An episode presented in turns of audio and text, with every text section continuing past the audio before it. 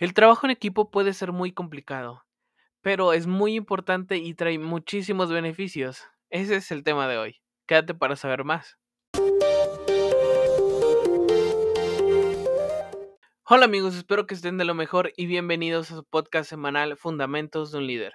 Yo soy Josbit y espero que este podcast te ayude a encontrar a ese líder que llevas dentro.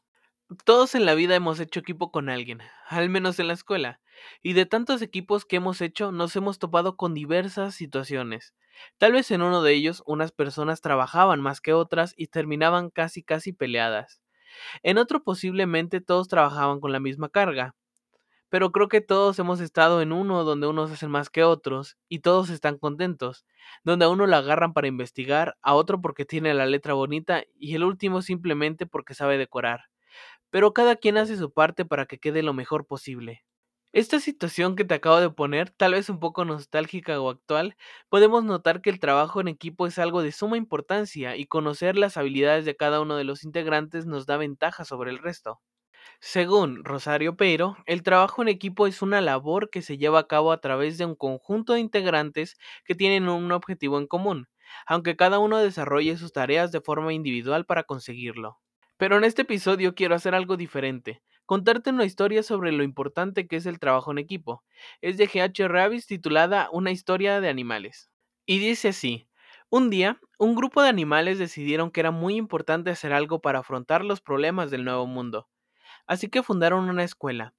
Decretaron que las materias que deberían enseñar serían la carrera, la escalada, la natación y el vuelo. El pato era un nadador excelente, incluso mejor que su formador, pero no pasó una nota aceptable en vuelo y muy pobre en la carrera.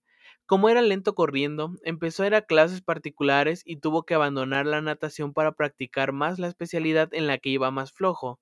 Después de cierto tiempo, sus patas finas, elegantes y estilizadas estaban tan gastadas que pasó a ser un nadador medianito. El conejo era el primero en la clase de las carreras, pero sufrió una fuerte depresión a raíz de intentar mejorar en natación, y no digamos ya en el vuelo. La ardilla era un escalador magnífico, pero se frustró mucho en las clases de vuelo porque su formador le hacía empezar los ejercicios desde el suelo y no desde los árboles. Sufrió estrés. Al final obtuvo un aprobado justito en escalada y un suspenso en la prueba de correr. El águila era un alumno problemático. Durante el curso recibió muchas críticas por parte de sus formadores porque en la clase de escalada ganaba a todo el mundo y llegaba siempre la primera a los árboles pero lo hacía a su manera y nunca escuchaba las observaciones. Al final del curso, el águila, que podía nadar bastante bien y también corría, pero escalaba y volaba peor, tuvo el honor de pronunciar el discurso de clausura del curso escolar. Con este cuento, una historia de animales, nos damos cuenta sobre la dinámica y los roles que debemos tomar a la hora de trabajar en equipo.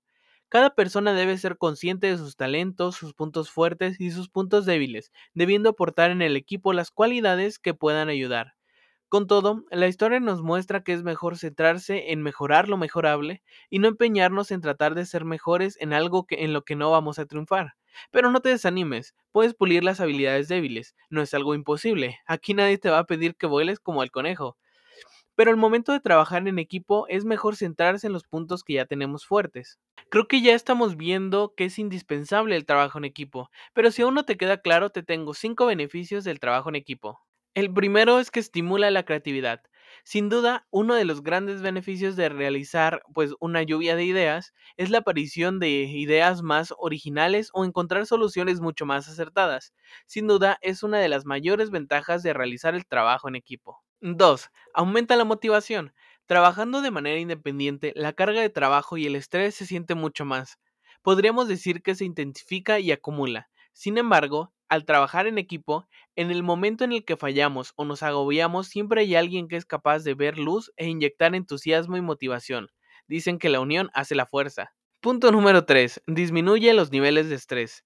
Trabajar en equipo ayuda a reducir los niveles de estrés en la carga de trabajo. En muchas ocasiones no encontramos la solución a aquello que estamos buscando y nos estresamos. Ese estrés permanece en nosotros y se acumula.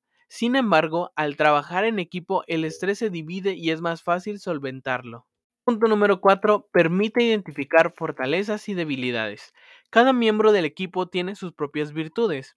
En ese sentido, es mucho más sencillo identificar fortalezas y debilidades que permitan cumplir con dicho rol. Esto, sin duda, provoca una perfecta suma de talentos que hace que el trabajo en equipo sea mucho mejor de lo esperado. Y por último, punto número 5, aumenta la tolerancia y el respeto. Al trabajar en equipo, la opinión de todos cuenta. Todas las ideas son estudiadas y analizadas, buscando siempre encontrar la mejor solución posible al problema. Cada uno de los integrantes del equipo debe tener un rol en específico que le permita asumir responsabilidades. De esta manera, si el proyecto fallase en un determinado punto, se podrían asumir responsabilidades y corregir dicho error. Recuerda que algunas de las habilidades de un líder son ayudar, guiar, dirigir y conocer y diferenciar las diferentes capacidades que tienen los demás. Pero si no sabemos trabajar en equipo no vamos a poder lograr nada. Nunca como equipo podremos cumplir esos objetivos y metas a los que tanto aspiramos. Así que si te cuesta trabajar en equipo, tal vez es momento que comiences a encaminarte en ello, y podrás ver y disfrutar de todos estos beneficios que trae consigo.